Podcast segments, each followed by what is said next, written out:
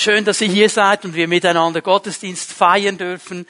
Es ist immer ein Vorrecht, wenn wir zusammenkommen dürfen und den Herrn miteinander anbeten dürfen, wenn auch die Kids dabei sind, wenn wir einfach in seiner Gegenwart stehen dürfen, ihn ehren dürfen, auf sein Wort hören dürfen. Schön auch, dass du zugeschaltet bist über den Livestream, wenn du es nicht äh, möglich machen konntest, hier zu sein. Schön, dass du trotzdem mit uns verbunden bist, auch über diese Art und Weise. Und der Herr ist auch bei dir, da bin ich überzeugt davon, weil seine Gegenwart bei Menschen ist, die ein offenes Herz haben und auf ihn hören wollen. Und es ist nicht genial, was wir gesungen haben. Manchmal singen wir so ein Lied und wir denken, ja, okay, mh, nicht schlecht. Darf ich dich mal eine Frage stellen? Hast du schon mal erlebt, dass Gott treu ist? ja. Warum zweifeln wir eigentlich noch? Wir haben erlebt, dass er treu ist. Und er wird treu bleiben, weil er der treue Herr ist. Und so ein Lied soll uns immer wieder ermutigen, auch mal daran zu denken, Herr, da warst du treu, da warst du treu, da warst du treu. Und ich habe manchmal den Eindruck, wenn sich irgendwo eine Mauer aufbaut vor uns und wir denken, boah, jetzt weiß ich nicht mehr, wie es weitergeht. Und dann fängst du an nachzudenken, wo war er treu? Da war er treu. Und plötzlich ein Stein schon weg aus der Mauer. Da war er treu. Der zweite Stein ist weg. Und dann können wir darüber nachdenken, wo er treu war und plötzlich wird diese Mauer klein. Sie ist zwar immer noch da, aber im Geist wird sie klein, weil wir wissen, er ist standtreu gewesen und er wird heute treu sein. Das wird sich nicht verändern. So genial. Aber wir haben ein Thema heute Morgen, das auch genial ist, ein bisschen speziell. Sag's schon mal zu Beginn. Wir versuchen ja in dieser Predigtserie Identität 2.0 diese allgemeingültigen Prinzipien, die wir, die wir in Identität 1.0 gesehen haben, auf unsere Leben anzuwenden, also vom Wir zum Ich. Dass wir verstehen, okay, nicht einfach wir sind von Gott erschaffen, ich bin von Gott erschaffen. Nicht wir so generell sind angenommen von Gott, ich persönlich bin angenommen von Gott nicht wir werden generell verändert, jetzt wird es schon ein bisschen praktischer, ich werde verändert. Und jetzt wird es ganz interessant. Nicht wir generell haben einen Auftrag. Ich habe einen. So das Prinzip me sollte. Me sollte. Wir haben einen, ja, wir haben einen, aber ich persönlich habe auch einen. Und da möchte ich ein bisschen darüber sprechen heute Morgen, wie komme ich zu diesem Punkt, dass es persönlich wird? Wie kann ich verstehen und umsetzen, was Gott in mein Leben hineingelegt hat? Wie wird das praktisch? Wie wird meine Bestimmung, meine Berufung, den Plan, der Gott in meinem Leben hat, praktisch? Wie kommt es weg von einer Theorie zu einer Praxis, sodass wirklich etwas geschieht? Wir haben das vielfach betont in dieser Predigt, in diesen Predigtserien. Gott hat einen Plan, Gott hat eine Vision, Gott hat eine Bestimmung. Wir haben nachgedacht über diese wunderbare Aussage im Psalm 139. Alle Tage meines Lebens sind eingeschrieben, aufgeschrieben in deinem Buch. Das ist ein Plan, ein Drehbuch für jeden Tag. Wir haben darüber nachgedacht, dass Gott sagt, ich weiß, was ich für Pläne und Gedanken habe. Es sind gute Pläne, es sind starke Pläne, sie geben Hoffnung, sie geben Vision. Wir haben darüber nachgedacht. Aber das Ganze muss praktisch werden. Und ich muss jetzt heute diesen Spagat machen. Darum habe ich gesagt, das ist ein bisschen eine spezielle Predigt, weil einerseits wollen wir darüber sprechen, dieses Persönliche, dieses, dieses, wo hat Gott einen Plan für mein persönliches Leben? Wie passt das hinein in den großen Plan Gottes? Mein Puzzleteil, mein Plan, meine Bestimmung, was Gott über meinem Leben gesagt hat, wie passt das hinein in seinen großen Plan. Denn wenn es nicht hineinpassen würde in seinen großen Plan, dann wären wir alle so Puzzleteile, die irgendwo in der Luft hängen würden. So ein bisschen ausgefranst. Habt ihr ein Puzzleteil vor euch? so ein bisschen rund und da steht noch was raus und irgendwo nicht verbunden. Es hängt einfach irgendwo und das macht ja dann keinen Spaß. Und genauso gibt's, gibt's Puzzler unter uns. Gibt's Leute, die gerne Puzzles machen? Okay? Ich habe nicht die Geduld dazu. Ich sag's euch ganz ehrlich. Aber ich habe mir so sagen lassen, etwas von mühsamsten ist bei einem Zehntausender Teil, wenn plötzlich ein Teil fehlt mühsam, oder? Und dann ist das Puzzle nicht perfekt. Und jetzt merken die schon, okay, das muss irgendwie zusammenkommen. Und mein Anliegen heute Morgen, dann auch in den nächsten Predigten ist so, wie, wie, wie kann meine persönliche Bestimmung. Ich als Puzzleteil. Wie, wie komme ich in den Einklang mit dem umfassenden Plan Gottes? Wie finde ich meinen Platz in diesem Puzzle, ohne dass ich würgen und drücken muss? Also ich habe als Kind auch Puzzles gehabt. Und eben weil ich ja nicht so geduldig bin, war, bin, immer geduldiger werde, ja, jetzt kannst du, kannst du auflegen, wie du willst, dann habe ich dann versucht, das Stück reinzudrücken ein bisschen mit Gewaltanwendung, hat nicht so richtig funktioniert. Irgendwie so halb schon, aber eben nicht richtig. Also es geht ja nicht darum, jetzt irgendwo zu würgen und dich irgendwo reinzuquetschen, sondern es gibt einen Platz. Und den wollen wir verstehen. Heute Morgen, als ich gebetet habe für diesen Gottesdienst, kam mir noch einmal dieser Gedanke, auch das habe ich schon oft gesagt, wir reden ja viel von Träumen. Lebe deinen Traum ist ein Slogan in der Welt. Lebe deinen Traum. Und ich habe immer gesagt, eigentlich geht es nicht um meinen Traum, es geht um seinen Traum. Und heute geht es mir in dieser Predigt um Folgendes. Wie kann sein Traum zu meinem Traum werden und dann kommt es zusammen und es ist unser Traum. Das wäre das Ziel. Das ist das Puzzle.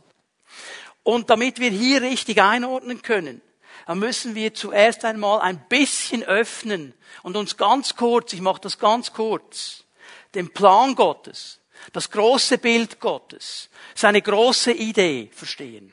Was ist sein ganz großer Plan? Was ist sein Herzensanliegen? Ganz umfassend. Dieses Anliegen, das er von Anfang an hatte, es war immer in seinem Herzen, bevor er diese Erde geschaffen hat, bevor er dich und mich geschaffen hat. Es war immer in seinem Herzen, dass diese ganze Welt, dieses, diese ganze geschaffene Welt, alle Menschen, die da sind, ihn erkennen verstehen, wer er ist, verstehen, dass er ein guter Gott ist, dass er ein treuer Gott ist, dass er sie geschaffen hat, dass er für jeden Einzelnen diesen genialen Plan hat und dass das erfüllendes Leben ist, wenn wir in dem stehen, was er für uns vorbereitet hat, weil er uns dafür geschaffen hat. Wir haben dann auch gesehen, dass wir durch unsere eigene Entscheidung aus diesem Plan gefallen sind und dass Jesus gekommen ist. Und all diese Widerstände, auf sich genommen hat und uns den Weg wieder frei gemacht hat. Und jetzt muss diese Botschaft, dass dieser Weg wieder frei ist, dass du nicht irgendwo von einer Brücke springen musst mit einem Gummiseil um deinen Fuß, um irgendwo Leben zu spüren, sondern dass dieses Leben bei Jesus ist, dass dieser Weg wieder frei ist. Dafür braucht es aber Leute, die mithelfen. Und darum hat Jesus seinen Jüngern gesagt, in dieser Zeit zwischen Auferstehung und Himmelfahrt, als sie gefragt haben, und das war eine ganz legitime Frage, ja Jesus, wirst du jetzt dein Reich wieder bauen? Wirst du jetzt auf dieser Welt dein Reich aufbauen? Das ist eine legitime Frage. Im damaligen Umfeld war es klar, dass sie das fragen. Auch vom Alten Testament her war klar, dass sie das fragen. Und Jesus gibt ihnen eine wichtige Antwort, die gilt nämlich für uns heute auch noch. Nein, sagt er, das ist noch nicht dran. Es wird irgendwann kommen, aber bevor das geschieht, in der Zeit, bis das geschieht, gebe ich euch einen Auftrag. Ihr sollt meine Zeugen sein. Ihr sollt gehen. Ihr sollt das bezeugen. Ihr sollt überall erzählen, dass ich ein guter Gott bin, dass es Erlösung gibt, dass es Befreiung gibt, dass es erfülltes Leben gibt. Und ich werde euch nicht einfach so rausschmeißen, sondern ich gebe euch eine Ausrüstung. Ihr werdet Kraft empfangen, wenn der Heilige Geist über euch kommt. Und dann werdet ihr meine Zeugen sein. Also der ganz große Plan Gottes ist, dass auf der ganzen Welt bezeugt wird, dass er Gott ist und dass es nur einen gibt und dass er der Einzige ist und dass in ihm Erfüllung ist. Und Jesus hat dann seinen Jüngern noch weiter gesagt, und Leute, wenn ihr das macht, dann sucht diesen Menschen das zu erklären, bringt sie in einen Ort, den ich Nachfolge nenne, dass sie mir nachfolgen, dass sie meine Jünger werden, dass sie sich beschäftigen mit dem, was ich gesagt habe, dass sie wachsen und das verstehen und auf der ganzen Welt Menschen sind, die mir nachfolgen. Das ist das Geniale. Es gibt Nachfolger Jesu auf der ganzen Welt. Überall gibt es Nachfolger Jesu. Egal, auch wenn Regierungen sagen, wir wollen das Christentum nicht, wir sind gegen das Christentum, es gibt sie trotzdem. Und dann hat Jesus gesagt, und damit die irgendwo einen Ort haben, wo sie zusammenkommen können, wo sie gestärkt werden, wo sie ausgerüstet werden, wo sie bebetet, gesegnet werden, wo sie geheilt werden, wo sie gestärkt werden, wo sie wieder neu zugerüstet werden, werde ich meine Gemeinde bauen. Und diese Gemeinde wird ihre Familie sein, wird der Ort sein, wo sie sich gegenseitig ermutigen, wird der Ort sein, wo sie zusammenkommen können, um Strategien zu entwickeln, um miteinander etwas, umzusetzen. Das ist der große Plan Gottes, der große Gedanke Gottes. Und darum spricht er ja, wenn er von seiner Gemeinde spricht, in diesen wunderbaren Bildern. Er sagt, die Gemeinde Jesu ist mein Leib. Mein Leib. Jetzt, als Jesus auf dieser Erde war, hat er gedient durch seinen Leib. Ja, er hatte Beine und Arme und ist zu den Leuten gegangen, hat die Hände aufgelegt, hat zu ihnen gesprochen, sie konnten ihn sehen. Sein Leib. Durch seinen Leib hat er gedient. Und jetzt ist er aber im Himmel. Sagt, ich bin der Kopf, ich bin das Haupt, ich bin das Strategiezentrum. Ich sage, wo es lang geht. Aber ihr, ihr seid der Leib. Mit anderen Worten, wir als Zeugen sind jetzt die, die hingehen. Von Jesus erzählen, Hände auflegen und so weiter. Wir sind ein Leib. Jesus sagt, und ich habe euch so lieb. Ich nenne euch sogar meine Braut. Ihr seid meine Braut. Ich würde dich heiraten, sagt Jesus. Denkst du, wow. Seine Braut. Seine Herde. Sein Tempel und so weiter. All diese genialen Bilder. Und diese Gemeinde hat einen wichtigen strategischen Auftrag. Und da hinein sollte das Puzzlestück kommen. Und diese Gemeinde, die rüstet er aus. Und die beschenkt er. Und jetzt möchte ich mit euch zwei wichtige Verse lesen aus dem Epheserbrief. Epheser 4, Vers 11 und 12. Und habt ein bisschen Geduld mit mir. Das ist eine ganz lange Einleitung. Ich bin noch nicht beim ersten Punkt, ist immer noch Einleitung.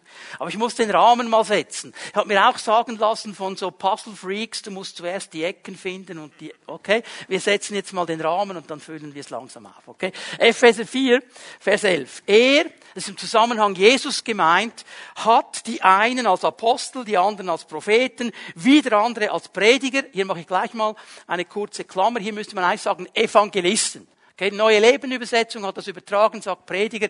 Hier steht im Griechischen Evangelistes, Evangelisten. Okay, Evangelisten und schließlich einige als Hirten und Lehrer eingesetzt. Ihre Aufgabe ist es, die Gläubigen für ihren Dienst vorzubereiten und die Gemeinde, den Leib Christi, zu stärken. Und diese beiden Verse, die sind jetzt im Zusammenhang mit diesem Plan Gottes, mit diesem ganz großen Anliegen Gottes eine ganz, ganz wichtige Aussage.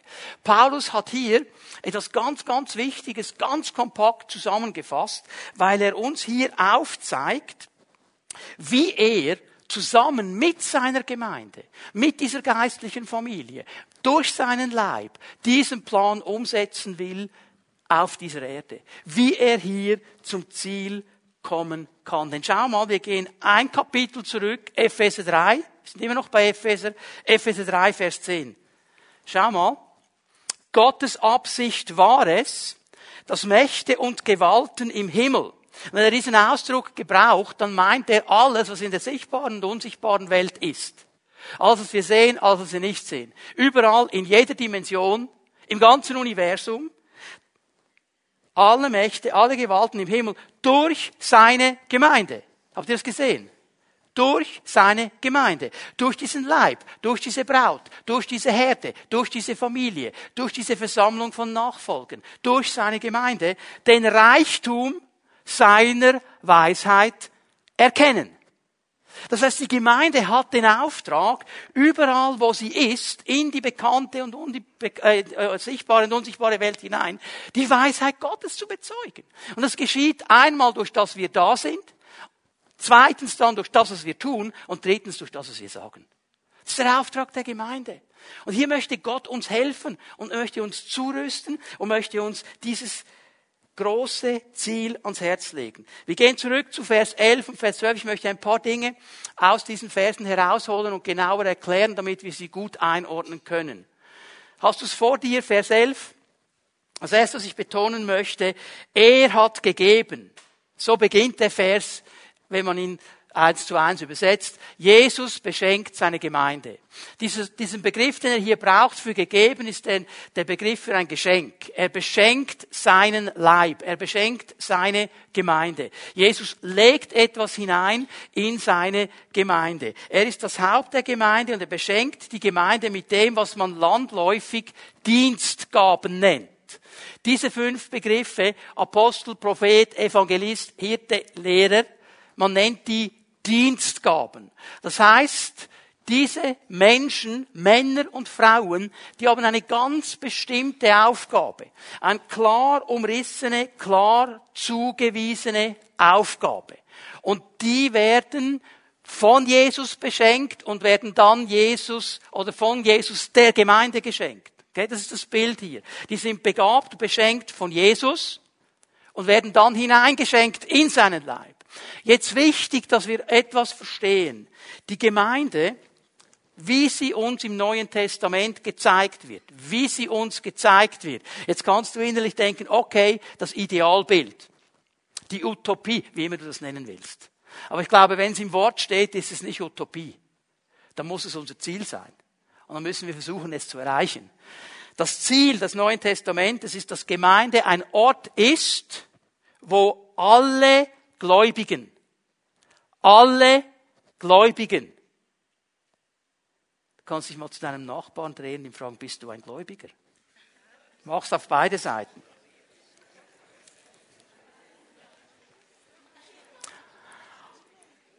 Und wenn er jetzt Ja gesagt hat, da kannst du ihm gleich noch etwas sagen. Ich werde gleich sagen, was. Wenn er Nein gesagt hat, dann kannst du ihm sagen, du kannst dich heute noch entscheiden, ein Gläubiger zu werden. Okay. Wenn er Ja gesagt hat, kannst du ihm Folgendes sagen. Wenn du ein Gläubiger bist, dann hast du eine Aufgabe und einen Dienst. Sag ihm das.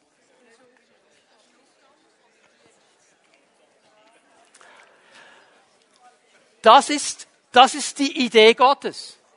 Das ist die Idee Gottes, dass jeder eine Aufgabe hat. Jeder hat eine Aufgabe. Und wir sprechen hier von der allgemeinen Berufung jedes Christen. Jeder Gläubige, jeder Nachfolger, jeder Christ hat eine Berufung zu dienen. Jeder hat eine Aufgabe, jeder hat auch eine Befähigung von Gott bekommen. Jeder Einzelne. Wichtig, dass wir das verstehen. Jetzt aber, unter diesen vielen gibt es einige. Und die haben eine spezifische Aufgabe. Und die wurden aus diesem Allgemeinen heraus spezifisch von Jesus gerufen. Und sie wurden gerufen, ihre Berufung zum Beruf zu machen. Okay? Das heißt, sie leben in der Regel auch von diesem Dienst. Aber, und das ist das Zweite, was ich euch zeigen möchte, das sind nur einige. Das sind nicht alle. Jesus macht klarer, Paulus vielmehr in Vers 11, es sind einige. Nicht alle Gläubigen sind berufen, als Dienstgabe zu dienen. Nicht alle sind von Jesus als Apostel, als Prophet, als Evangelist, als Hirte, als Lehrer berufen. Nicht alle. Alle haben einen Dienst und eine Aufgabe, aber nicht alle dienen in dieser bestimmten spezifischen Aufgabe. Es sind einige. Jetzt, was haben diese einigen für einen Job? Die haben einen ganz spezifischen Job, genauso wie sie eine spezifische Aufgabe haben. Nämlich, du kannst den Anfang von Vers 12 dir noch einmal anschauen, Epheser 4, Vers 12. Ihre Aufgabe ist es, die Gläubigen, die anderen zuzurüsten, sie auszurüsten, sie vorzubereiten, sie zu befähigen, ihnen zu helfen, in ihrer Aufgabe stark zu werden. Das wäre die Job Description. Und mir ist es wichtig, das einfach mal klar zu machen hier. Wenn wir unsere Stadt erreichen wollen, unsere Dörfer, unseren Kanton, unser Land, wenn wir das durchdringen wollen mit dem Evangelium, dann braucht es dazu einige Dienstgaben, wenige, aber es braucht alle Gläubigen. Es braucht alle Nachfolger. Sonst werden wir das nicht schaffen. Wir können das nicht delegieren. So nach dem Motto, hier bin ich Herr, sende meinen Pastor, der wird dafür bezahlt. Dann wird es nicht funktionieren. Okay? Und darum betont Paulus, dass jeder Gläubige, jeder Nachfolger, jeder Christ, alle ausgerüstet, zugerüstet, befähigt werden sollen. Alle, alle Dienstgaben haben denselben grundsätzlichen Dienst. Sie rüsten zu. Sie rüsten zu. Jetzt, wenn ein Apostel herumrennt, auf der ganzen Welt, er chattet von Ort zu Ort und erzählt überall herum, was für ein großer Apostel er ist. Wenn ein Prophet herumdüst und überall seine Prophetien vom Stapel lässt und den großen Propheten macht, jetzt kannst du alle anderen nachzählen. Weißt du was? Dann rüstet er niemanden zu und dann macht er nicht seinen Job. Dann beweihräuchert er sich vielleicht selber, aber er macht nicht seinen Job. Sein, sein, Job ist nicht herumzurennen und zu erzählen, dass er Apostel ist oder dass er Prophet ist oder Evangelist. Sein Job ist zuzurüsten. Es ist ganz wichtig, dass wir das verstehen. Noch einmal. Nicht jeder Nachfolger, nicht jeder Gläubige dient als Dienstgabe, aber jede Dienstgabe ist ein Nachfolger. Sonst ist etwas nicht gut. Ich versuche dir das mal an einem anderen Bild noch zu erklären. Als Pastor und Lehrer, als eine Dienstgabe hier in diesem Haus, habe ich eine Aufgabe. Ich habe eine klare Aufgabe und ich muss diese Aufgabe wahrnehmen. Es ist meine Aufgabe, zuzurüsten. Aber als Christ tue ich das Werk des Dienstes. Also, wenn ich jemanden treffe und er fängt an mit mir über Glauben zu reden, dann gebe ich ihm Zeugnis, nicht weil ich Pastor bin, sondern weil ich ein Zeuge bin, weil ich Christ bin, weil ich ein, verstehen wir das? Das hängt nicht am Job. Das hängt nicht am Job. Also nicht jeder ist eine Dienstgabe, aber jede Dienstgabe ist ganz einfach ein Gläubiger. So hier sind wir alle im selben Boot. Und wenn ich das hier so lese, dann zeigt mir das viertens etwas. Christen brauchen Zurüstung. Jeder Christ braucht Zurüstung. Jeder Nachfolger braucht Zurüstung. Er braucht diesen Dienst. Und im, im Grundtext braucht Paulus hier ein Wort, und es hat verschiedene Bedeutungen. Ich gebe euch die ganz schnell. Es bedeutet, wie wir es hier schon gelesen haben, auszurüsten, zuzurüsten. Das heißt, ich helfe jemandem, dass er seine Aufgabe gut machen kann. Das kann in der Theorie sein, das kann in der Praxis sein, das kann ganz verschiedene Elemente drin haben. Das zweite aber, schreibt ihr die Stelle auf, ich werde sie nicht lesen. Matthäus 4, Vers 21 ist die Berufung zweier Jünger.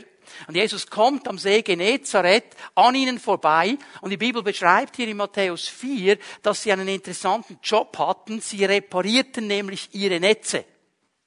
Und es ist genau dasselbe Wort, wie Paulus hier gebraucht für Zurüstung. Also zurüsten heißt auch zu reinigen und zu reparieren. Jetzt für die Netze ist klar, um was es geht. Wenn da Löcher drin sind, gehen die Fische durch. Ich möchte sich nicht mit einem Netz vergleichen. Aber wir brauchen diese Zurüstung auch in diesem Sinne. Dass Gott auch gewisse Dinge wieder zurechtrücken kann, die irgendwo ein bisschen aus der Balance gekommen sind, wo es gewisse Löcher gibt. Das bedeutet reinigen und reparieren. Es bedeutet zurüsten in diesem Sinne von wieder fit machen. Es bedeutet noch etwas, jetzt wird es ein bisschen ähm, vielleicht für den einen oder anderen ungemütlich. Es ist nämlich auch ein medizinischer Begriff, den Paulus hier braucht. Es bedeutet einen Knochen einrenken.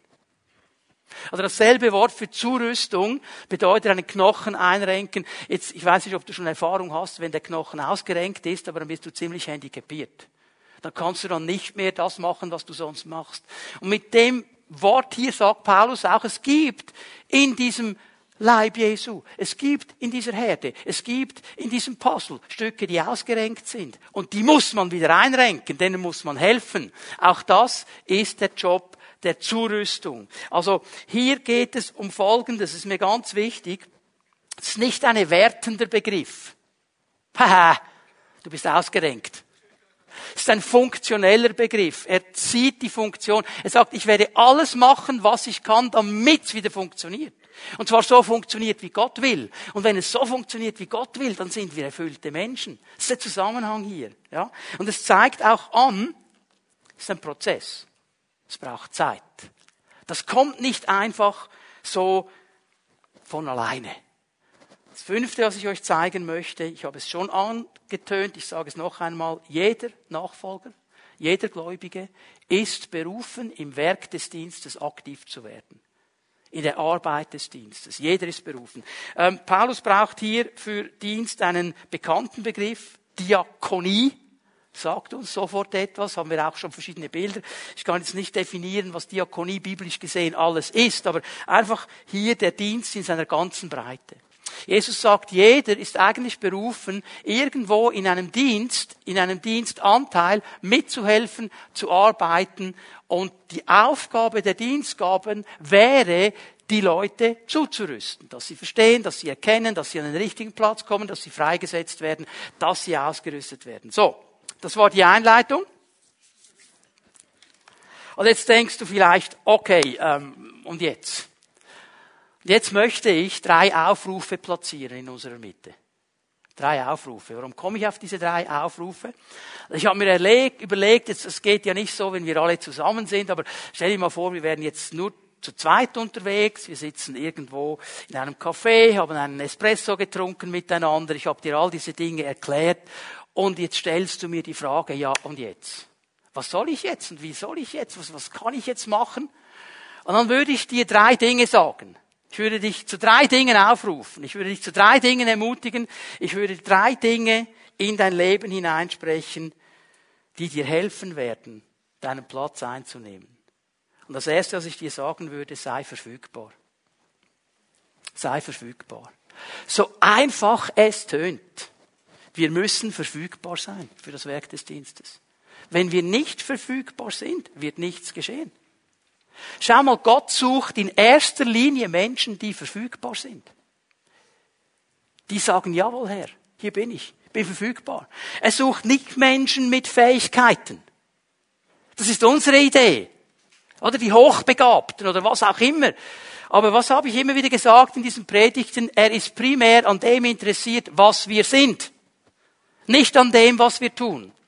Wenn ich es jetzt mal so ableite, dann sage ich, er ist mehr daran interessiert, ob du verfügbar bist, weder an dem, was du bringen kannst.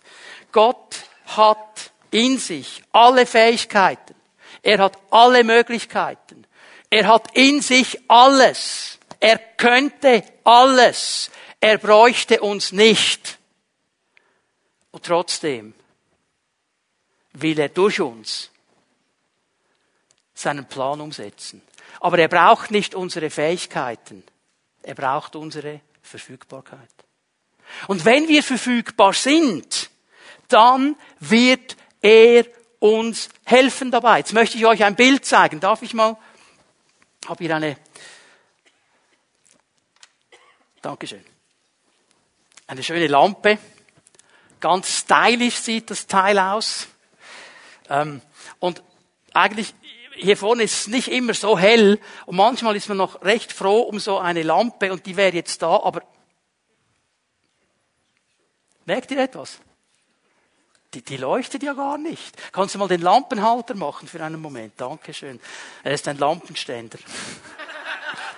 Also seht ihr, die Lampe ist da, das Stromkabel, das Verlängerungs, ist alles da. Aber schau mal, Erst wenn es eingesteckt ist, wenn es angeschlossen ist, hat es einen Effekt. Es wäre alles verfügbar. Aber wenn es nicht sich verfügbar macht und sich anschließt, leuchtet es nicht. Aber wenn es angeschlossen ist, leuchtet es. Dankeschön. Wir lassen das mal hier stehen. Schau mal, das ist das Anliegen des Herrn. Sei verfügbar. Schließe dich an. Wenn du nicht verfügbar bist, kann Gott auch nicht durch dich wirken. Er hätte alles. Aber wenn du wie so ein Kabel bist, das nicht angedockt ist, dann wird nichts fließen durch dich. Wir müssen verfügbar sein. Es ist hochinteressant, Markus 3, die Verse 14 und 15, ich mache das ganz schnell, als er seine zwölf gerufen hat, diese Apostel, die er sie nannte. Schau mal, was er ihnen sagt. Sie sollten ständig bei ihm sein. Sie sollten ständig bei ihm sein. Mit anderen Worten, sollten verfügbar sein. Das war das allererste. Wir denken sofort predigen, Dämonen austreiben, Kranke heilen. Haben sie alles auch gemacht. Aber schau mal, er wollte, dass sie ständig bei ihm sind, dass sie verfügbar sind. Und dann wollte er sie aussenden. Dann sollten sie die Botschaft verkündigen. Dann sollten sie Dämonen austreiben. Aber zuerst kommt diese Verfügbarkeit. Bevor die Jünger in der Kraft Jesu gingen, mussten sie verfügbar sein. Sie mussten bereit sein. Sie mussten ihr Schiff verlassen. Sie mussten mit ihm mitgehen. Sie wussten nicht, was geschieht. Sie mussten verfügbar sein. Und dann, als er diese verfügbaren Menschen hatte, dann kam die Kraft, dann kam die Befähigung, dann kam die Autorität von ihm. Die kam nicht von Petrus oder Johannes und wie sie alle heißen. Aber wenn wir diese Kraft, diese Befähigung erleben wollen, müssen wir verfügbare Gefäße sein. Darum sage ich dir das allererste, das Wichtigste, sei verfügbar. Und was heißt es, verfügbar zu sein? Schreib dir auf 2. Timotheus 2, Vers 2. 2. Timotheus 2, Vers 2. Paulus gibt dem Timotheus einen Auftrag. Er sucht, er sagt, hey, schau mal in die Gemeinde hinein, such Menschen. Such Menschen. Und diese Menschen, was sollen die sein? Er braucht im Griechischen nur ein Wort, ihr habt hier zwei. Vertrauenswürdig und zuverlässig. Im Griechischen steht Pistos, ist das Wort, was man sonst für gläubig gebraucht und würde im Zusammenhang am besten mit treu übersetzt werden, mit zuverlässig, äh, so wie es da auch steht. Das ist nicht falsch, wenn man zwei draus macht. Es sind diese beiden Dinge. Interessant ist für mich jetzt eines. Er sagt nicht, such die Fähigen. Hast du gesehen? Was müssen sie sein? Sie müssen zuverlässig sein und vertrauenswürdig. Das müssen sie sein. Über die Fähigkeiten ist hier gar nichts gesagt. Warum? Die Fähigkeit kommt von ihm. Die Ausrüstung kommt von ihm. Es braucht diesen Moment. Ich möchte dich ermutigen, lerne zuverlässig und treu zu sein. Lerne vertrauenswürdig zu sein. Und Gott wird dich ausrüsten. Sei verfügbar und er wird dich ausrüsten. Auf zuverlässige und vertrauenswürdige Menschen sind nicht perfekt übrigens. Die machen auch Fehler. Aber sie geben nicht auf, wenn sie einen Fehler gemacht haben. Sprüche 24, Vers 26. Das ist eine geniale Ermutigung. Siebenmal fällt der Gerechte. Aber er bleibt nicht liegen. Er steht eben wieder auf. Die machen Fehler. Aber sie sind hier, sie sind treu, sie sind zuverlässig, sie sind verfügbare Menschen. Weißt du, wir drehen das so oft um. Wir suchen die Fähigen und hoffen, dass sie treu sind. Leider oft nicht. Es geht nicht um die Fähigkeit in erster Linie. Es geht um die Verfügbarkeit. Sei verfügbar. Das Zweite, was ich dir sagen würde, sei ein Diener. Sei ein Diener. Denn, das sehe ich aus Epheser 4, Vers 12, wir alle sind berufen zum Werk des Dienstes. Diakonie. Wir sind berufen, Diener zu sein. Jeder einzelne von uns. Und Dienst, Leute, das ist so schwierig in unserer heutigen Zeit. Dienst ist nicht die Suche nach Selbstverwirklichung. Oder so nach dem Motto, schaut mal, was ich alles mache. Habt ihr gesehen, was ich alles kann? Habt ihr gesehen, wie treu ich bin, wie ich immer da bin und so weiter. Und wehe jemand vergisst zu sehen, dass ich da war. Das ist nicht Selbstverwirklichung. Darum geht es gar nicht. Bei der Taufe habe ich einen Bibelvers bekommen und unter diesem Bibelvers auf einem kleinen Kärtchen steht ein Spruch. Es ist nicht eine Bibelaussage, also eine biblische Aussage ist nicht ein Bibelvers, okay, so. Die Aussage ist biblisch, ist nicht ein Bibelvers, den du so nachschlagen kannst, aber das prägt mich bis heute. Was wir tun und wir tun es dir, das ist nie vergeben. Auch wenn es die Menschen nicht sehen, du schenkst deinen Segen. Ist nicht Selbstverwirklichung. Dienst ist auch nicht das, was ich jetzt persönlich gerade an Interessen und Vorlieben hätte.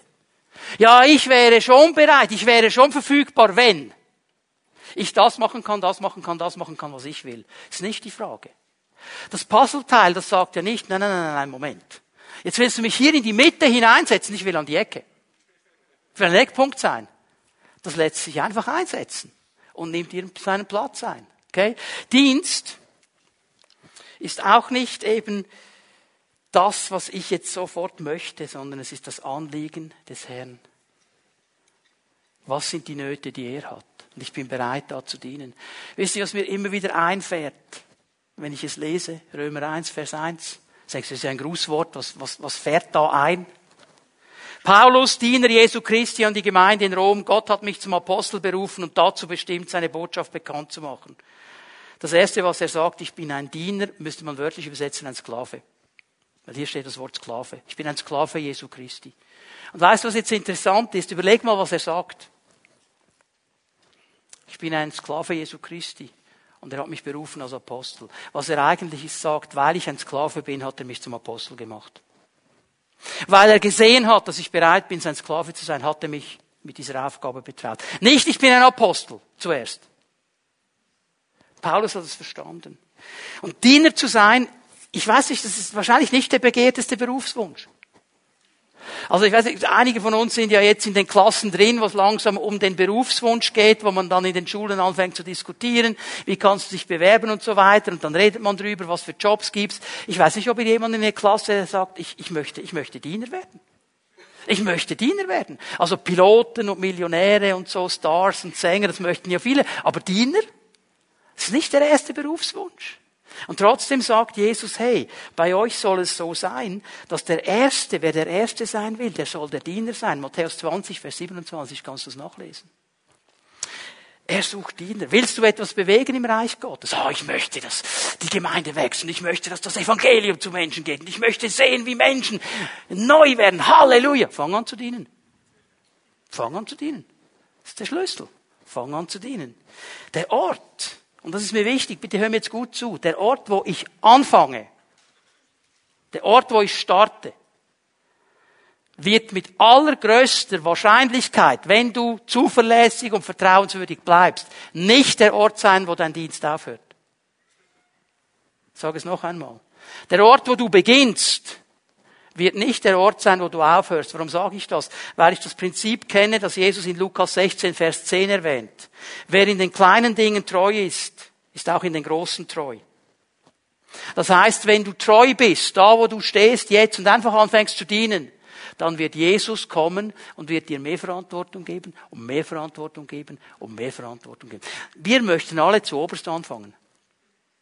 Aber der Weg im Reich Gottes ist ein anderer treu zu sein, da wo wir sind. Anfangen zu sein. Ich habe das mal ganz praktisch gelernt. Ich war, Barbara und ich waren zwei Jahre schon im Dienst und ich äh, war damals am Punkt, wo ich eigentlich hätte meine Ordination schreiben können und dann ordinierter Pastor wäre und eine Gemeinde hätte übernehmen können. Oder ich könnte noch mal eine theologische Ausbildung anhängen. Dafür haben wir uns entschieden. Also nach Deutschland gegangen, diese theologische Ausbildung, haben uns da eine Gemeinde gesucht, äh, wo wir waren, als wir da in Deutschland waren. Und ähm, ja, Josua war schon da zur damaligen Zeit, Anja war auf dem Weg. Und dann haben sie mal so nach zwei, drei Wochen gesagt, ja, äh, ihr Lieben, jetzt bringt ihr jeden Sonntag euren Sohn. Wann helft ihr mit? Wann helft ihr mit?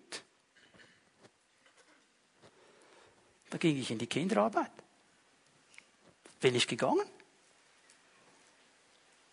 War interessant. Wir haben viel gelernt, war, ja, wir haben viel gelernt. Ich habe nicht gesagt, nein, nein, nein, nein, nein, ich habe gepredigt, hey, hallo, ich habe gepredigt, ich habe mit Kranken gebetet. Nein, nein, nein, nein. Ja, jetzt waren wir da.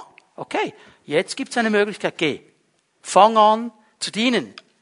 Sind wir bereit, die falschen Haltungen abzulegen? Wenn es so ist, wenn es so ist, wenn das stimmt und ich wüsste besser, wie es geht, für mich muss es stimmen, es ist noch nicht perfekt. Weißt du, was mich manchmal bewegt, dann rede ich mit Menschen und sage, ah, wir wünschen uns, dass wir in der Gemeinde. Sag ich, ja, das wünsche ich mir auch. Hilfst du mit? Ja, nein, nein, nein, nein. Sag ich, warum nicht? Ja, weißt du, die Gemeinde da, die hat das schon. Ich gehe da hin. Und wenn ihr es dann auch habt in der Pfimi-Band, dann komme ich. Entschuldigung. Ja? Das bringt uns nicht weiter. Es gibt so viele Dinge, für die hätte ich Vision. Aber ich kann sie nicht alle machen. Weißt du was? Gott braucht nicht unverfügbare Besserwisser. Er braucht verfügbare Menschen, die bereit sind zu dienen. Das braucht er. Und das dritte, was ich dir sagen würde, lass dich von Jesus einsetzen. Lass es zu, dass Jesus der ist, der das Puzzle macht und der genau weiß, wo du hineingehörst. Wenn wir ein bisschen weiter lesen hier in Epheser 4, wir gehen hinunter zu Vers 16. Durch ihn Im Zusammenhang ist hier wieder Jesus gemeint. Durch ihn wird der ganze Leib, die ganze Gemeinde zu einer Einheit. Also wenn ich jetzt mal beim Puzzlebild bleibe, durch ihn wird das Puzzle zusammengesetzt. Okay, er weiß genau, was wo hineinkommt. Jeder Teil, jedes Puzzleteil erfüllt seine besondere Aufgabe. Weil in einem Puzzle, so viel habe ich dann auch gelernt, gibt es für jedes Stück einen bestimmten Platz. Und nur den. Okay? Die besondere Aufgabe. Und er trägt so zum Wachstum der anderen bei. So kommt das Puzzle zusammen. Weil da, wo es hineingesetzt wird, hat es die richtigen Ecken, dass das nächste Stück angesetzt wird und das nächste Stück angesetzt wird. Und so wird der ganze Leib gesund sein und wachsen und von Liebe erfüllt sein. Das tönt so einfach, wie Paulus das sagt. Aber weißt du was, das glaube ich von ganzem Herzen. Und darum ist mein Dritter Aufruf, lass dich einsetzen. Weil ich sehe hier in diesem Vers, jeder von uns, jeder einzelne von uns hat einen ganz bestimmten Platz. Eine ganz bestimmte Aufgabe. Jeder von uns hat in diesem Puzzle einen Platz. Jetzt lassen wir uns einsetzen von ihm. Lassen wir uns platzieren von ihm. Sind wir bereit zu sagen, hey, Jesus, hier bin ich, setz mich ein. Wo, wo genau? Wie genau? Was ist dein Gedanken? Was ist dein Plan? Wenn wir verstehen, dass er der ist, der weiß, wo mein Platz ist, dann bin ich bereit, mich einsetzen zu lassen. Und dann werde ich beitragen zu einer Einheit und zu einer Stärkung. Und durch die Platzierung Jesu wird jeder einzelne Beitrag helfen, die ganze Aufgabe zu erfüllen. Lasst uns doch endlich damit aufhören, irgendwo zu gewichten. Oh, das ist wichtiger als das. Leute, nein. In einem Puzzle sind alle Teile wichtig. Wenn das Bild schön aussehen soll am Schluss, dann ist jedes Teil wichtig. Und dann geht es nicht um einen bestimmten Bildausschnitt, es geht um das ganze Bild. Und wenn wir verstehen, dass es ineinander hineinwirken soll, dann gibt es nicht wichtiger und weniger wichtig. Es gibt das Miteinander. Und darum wird Paulus ja auch nicht müde zu sagen, hey, wir freuen uns miteinander, wir weinen miteinander. Das Anliegen des anderen wird auch zu meinen, wir sind miteinander unterwegs, aber dann muss ich auch lernen, dass es eben ein Miteinander ist. Jetzt kannst du ein Bild nehmen aus dem Alten Testament. Der erste Kampf, den, den die Israeliten hatten in die Wüste, als sie angegriffen worden sind von Amalek. Josua, der Jungspund, der geht nach unten und kämpft mit der Armee. Und Mose, der alte Herr, der steht auf dem Berg und betet mit erhobenen Händen. Jetzt sagt die Bibel etwas ganz Interessantes. Immer dann, wenn er die Hände oben hatte, hat Josua gesiegt. War ein Zusammenspiel. Also es ist nicht nur der Junge, der Kraft hat und ein Schwert führen kann, es ist der Alte, der seine Hände erhebt. Sorry, wenn ich jetzt alt und jung, ich meine das nicht despektierlich. Okay, ihr versteht, um was es geht. Jetzt irgendwann wird er müde da oben. Und er kann seine Hände nicht mehr oben halten. Was geschieht? Jetzt kommen Aaron und Hur. Und sie setzen ihn auf einen Stein, sagen, mach's dir mal bequem.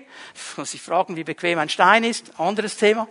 Aber wir werden jetzt deine Hände stützen, wir werden deine Arme stützen. Und sie haben ihn unterstützt. Und Israel hat gesiegt. Jetzt Preisfrage. Wer ist schuld am Sieg? Gott.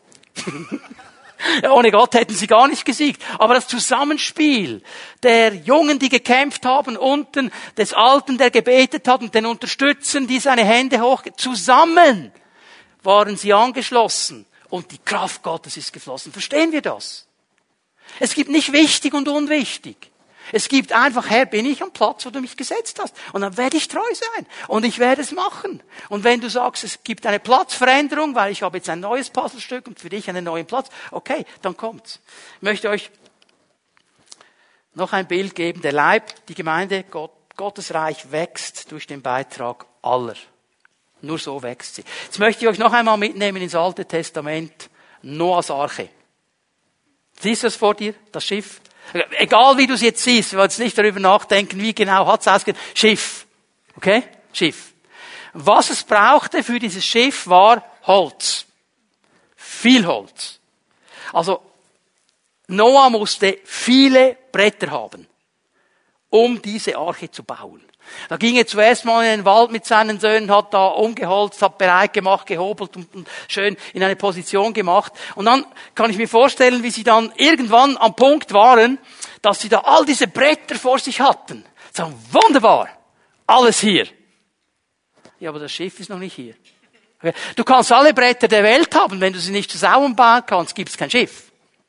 Du kannst alle Gläubigen der Welt haben, wenn die nicht sich einsetzen lassen wollen, passiert nichts. Verstehen wir? Das Bild. Also die Bretter, die waren da. Aber erst wenn sie zusammengefügt werden, entsteht ein Schiff. Erst wenn sie zusammengefügt werden. Erst wenn sie bereit sind. Und das Brett nicht gesagt, nein, nein, nein, nein, ich, ich noch nicht, ich will noch ein bisschen an der Sonne liegen.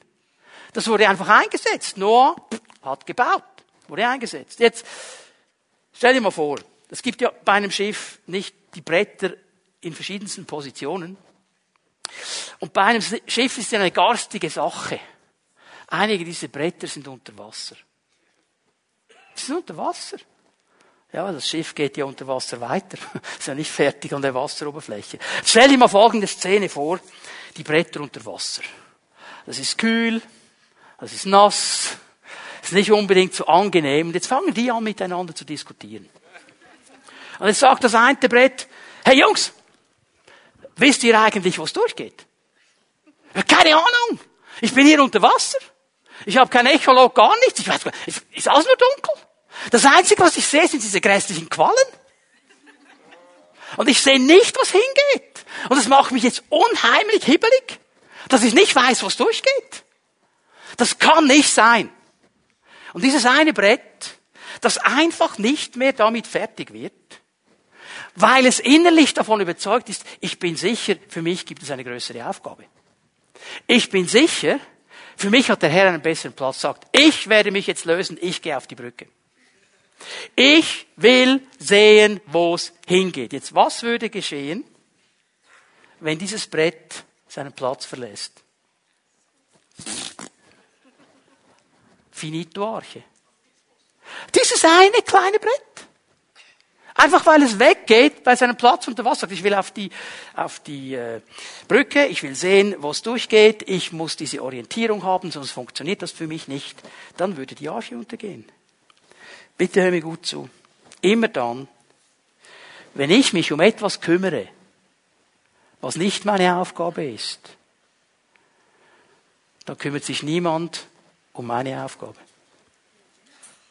Dann haben wir ein Loch im Puzzle. Verstehen wir das? Die Arche wäre untergegangen. Wenn jedes einzelne Brett das Gefühl gehabt hat, okay, jetzt noch so und noch so und noch so. Wenn sie nicht bereit gewesen wären, zu sagen, okay, das ist mein Part. Ich werde hier einfach mal diesen Platz einnehmen. Und wenn der Herr, der Einzige, der diese Veränderung vornehmen kann, ist der Herr. Wenn der Herr dich nimmt und sagt, okay, Brett, jetzt ist deine Unterwasserzeit vorbei, jetzt gibt es für dich eine neue Position, Sonnendeck oder was auch immer, wünsche ich uns allen, dann kann der Herr als einziger in einer Sekunden, in einem Sekundenbruchteil die Bretter auswechseln, weil er dann ein neues hat, das unten wieder hält. Weil er weiß, ich kann nicht unten wegnehmen und oben ansetzen, sonst geht das Teil. Verstehen wir? Aber das ist seine Sache. Und die Frage ist einfach die, haben wir verstanden, wie wichtig jeder einzelne von uns ist in den Augen Gottes?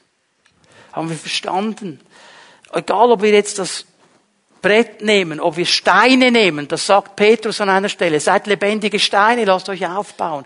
Ob wir bei diesem Wort brauchen, das Paulus hier in Epheser 4 eigentlich im Griechischen braucht, ein Gelenk, das mit den anderen verbunden ist, egal was es ist. Aber haben wir verstanden, dass wenn wir unseren Platz nicht einnehmen, das Ganze blockiert wird letztlich? Okay, es geschehen gewisse Dinge. Aber weißt du, ich merke ja, wenn ich irgendwas habe in meiner Schulter oder am Bein oder irgendwas, dann fange ich an, Schonhaltung zu machen. Ich kann mich schon noch bewegen, aber ich mache Schonhaltung. Und ich kann mich auch nicht so bewegen, wie ich mich eigentlich bewegen sollte, weil ich mache Schonhaltung. Und als Gemeinde Jesu machen wir so oft Schonhaltung. Und eigentlich wäre die Kraft da. Und eigentlich wäre das Potenzial da. Und darum würde ich dir heute Morgen ganz liebevoll aber von Herzen sagen, sei verfügbar. Sei ein Diener und lass dich einsetzen. Fang an zu dienen. Fang an zu dienen. Fang an, das, was du geben kannst, zu geben. Die Frage ist nicht groß, klein, wie, wo, was. Die Frage ist, bin ich verfügbar? Bin ich bereit, die Fähigkeiten, die Jesus mir gibt, zu entwickeln, weiterzuentwickeln? Und Jesus irgendwann sagt, hey, wow, du hast das entwickelt, jetzt kann ich dich, nehme ich dich auf die nächste Stufe. Sind wir bereit? Das ist die Frage, die der Herr uns stellt. Und ich möchte uns einladen, dass wir miteinander aufstehen, einen Moment in die Gegenwart Gottes gehen. Die Lobpreise werden noch einmal nach vorne kommen.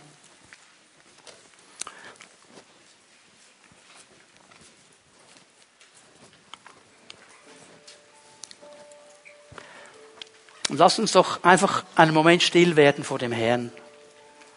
Öffne dein Herz.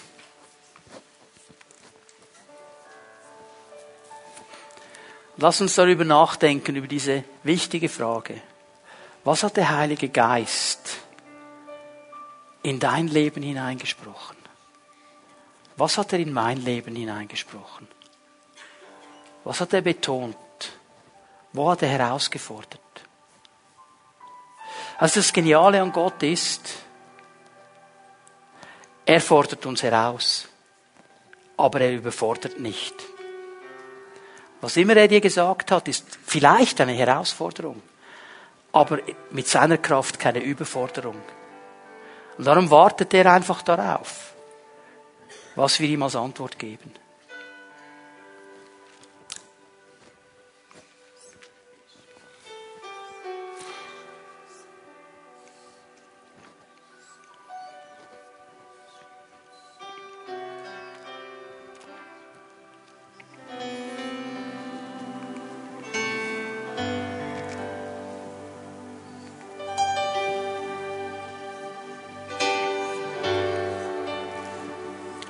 Ich möchte uns einladen, dass wir für einen Moment unsere Augen schließen, dass niemand herumschaut in diesem Gottesdienstraum jetzt. Und während wir mit geschlossenen Augen so vor dem Herrn stehen, dann möchte ich dich einladen, dem Herrn eine Antwort zu geben. Wenn er zu dir gesprochen hat und ihm sagen möchtest, Herr, ich will verfügbar sein. Ich will ein Diener sein. Ich will mich setzen lassen da wo du mich setzen willst. Ich weiß vielleicht noch nicht, wo das genau ist und was es genau ist. Aber ich will einfach mal anfangen. Irgendwo anfangen. Weil ich verfügbar sein will. Dann möchte ich dich einladen, wenn, während wir die Augen geschlossen halten, dass du da, wo du bist, deine Hand ausstreckst zu ihm. Und ihm sagst, Herr, das habe ich verstanden, das ist meine Entscheidung, das werde ich heute Morgen tun.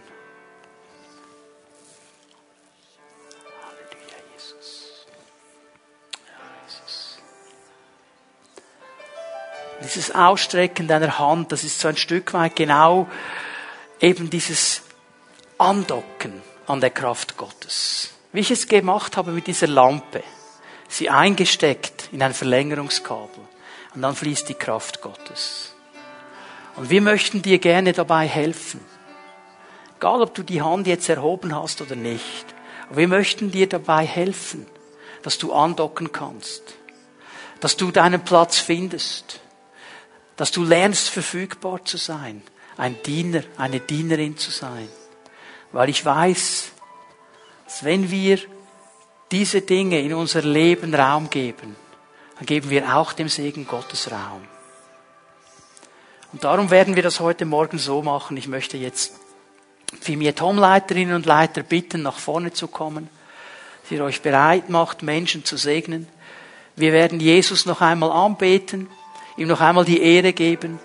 Und wenn du sagst, mir ist es ein ganz großes Anliegen, diese Sache jetzt auch unter Zeugen noch festzumachen, dann darfst du gerne jetzt kommen, während wir Jesus noch einmal anbeten. Du darfst gerne kommen, werden gerne mit dir beten. Du darfst auch mit anderen Anliegen kommen, wenn es eine Not gibt in deinem Leben, wenn du äh, krank bist und Heilung von, du darfst kommen. Aber das zweite und wichtige, jetzt hört mir bitte noch mal ganz gut zu, draußen im Foyer ist nach dem Gottesdienst ein Tisch. Und da werden ein paar Mitarbeiter sein. Und ich möchte dich einladen, wenn du heute Morgen hier bist und sagst, ich will verfügbar sein, ich will dienen, ich will mich einsetzen lassen. Ich weiß nicht wie, ich weiß nicht wo, ich weiß nicht wie es geht. Bitte, bitte, geh an diesem Tisch vorbei. Und diese Mitarbeiter wollen dir helfen und sie werden dir Möglichkeiten zeigen können, dass wir miteinander als Gemeinde immer mehr in das hineinkommen was Gott vorbereitet hat. Und bevor wir jetzt Jesus noch einmal anbeten, ich spüre es in meinem Geist, spreche ich auch noch zu den Menschen, die diesen Gottesdienst jetzt verfolgt haben über das Livestream. Und du stehst jetzt bei dir zu Hause und hast deine Hand erhoben und sagst, ich kann nicht an diesen Tisch kommen. Ich möchte dich bitten, schreibe uns eine Mail. info at pfimibern.ch info at pfimibern.ch Schreib jetzt ein Mail.